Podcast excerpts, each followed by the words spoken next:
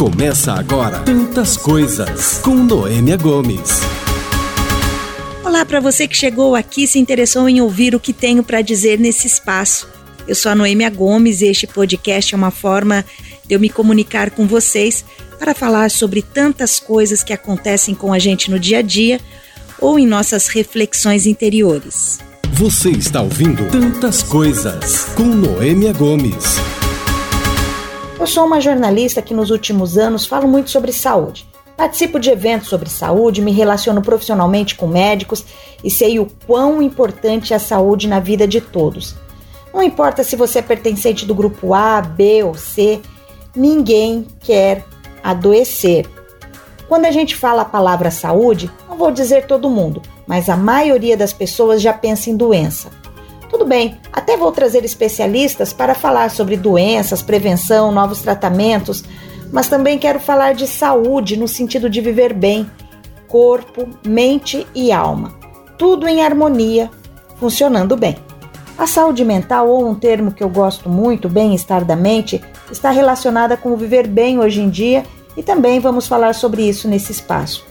Eu participei de uma palestra quando ainda tínhamos convívio social e nem imaginávamos passar por essa experiência de pandemia, e o tema me chamou a atenção porque falava sobre felicidade. Era um evento para gestores hospitalares de hospitais privados e de repente, no meio da programação, alguma coisa falando sobre felicidade. Mas felicidade tem a ver com saúde? Com novas tecnologias, segurança do paciente, gestão da saúde? Pois não é que tem? Um estudo de Harvard lançado em 2019 examinou o que leva as pessoas a se considerarem felizes. Você deve ter visto reportagens nos telejornais a respeito disso. Vez por outra, o tema é pautado. O fato é que não existe fórmula para ser feliz. A conexão social, ou seja, se relacionar com os outros, é um fator importante para melhorar as condições de vida.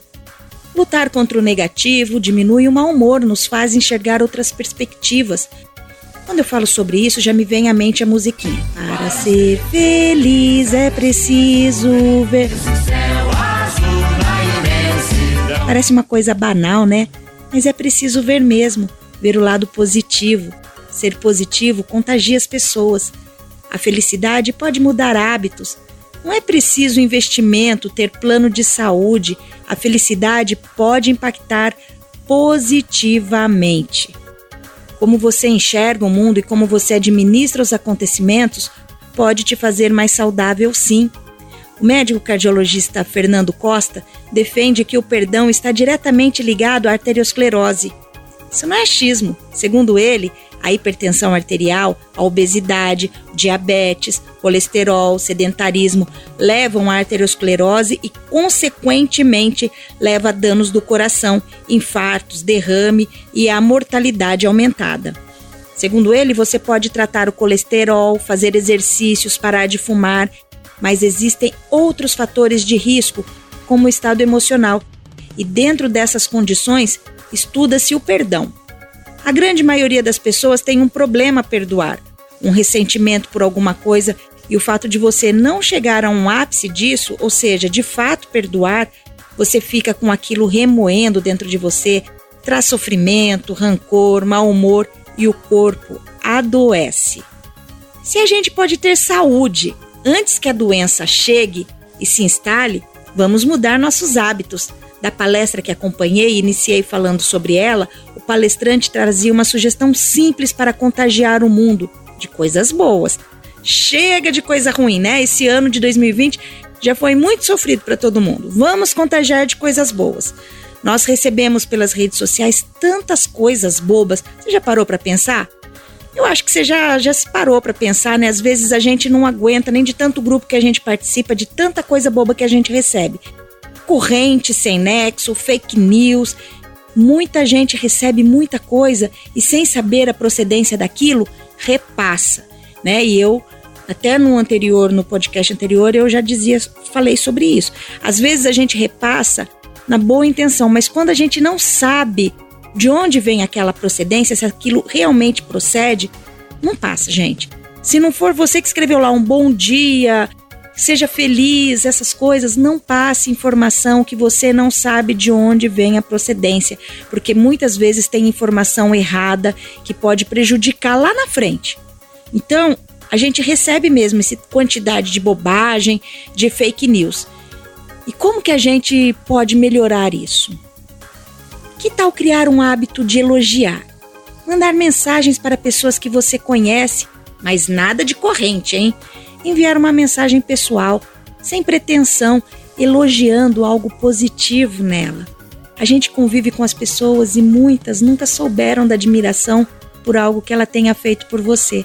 Sei lá, sempre bom te ouvir, por te fazer um favor, por qualquer coisa que faça por você ou pelos outros que é digno de sua admiração, né? Às vezes as pessoas passam pela nossa vida e a gente tá tão atarefado com tantas coisas e esquece de dizer como ela é importante pra gente. Para criticar existem muitos, tantas vezes, né, gente? O dia todo tem alguma crítica.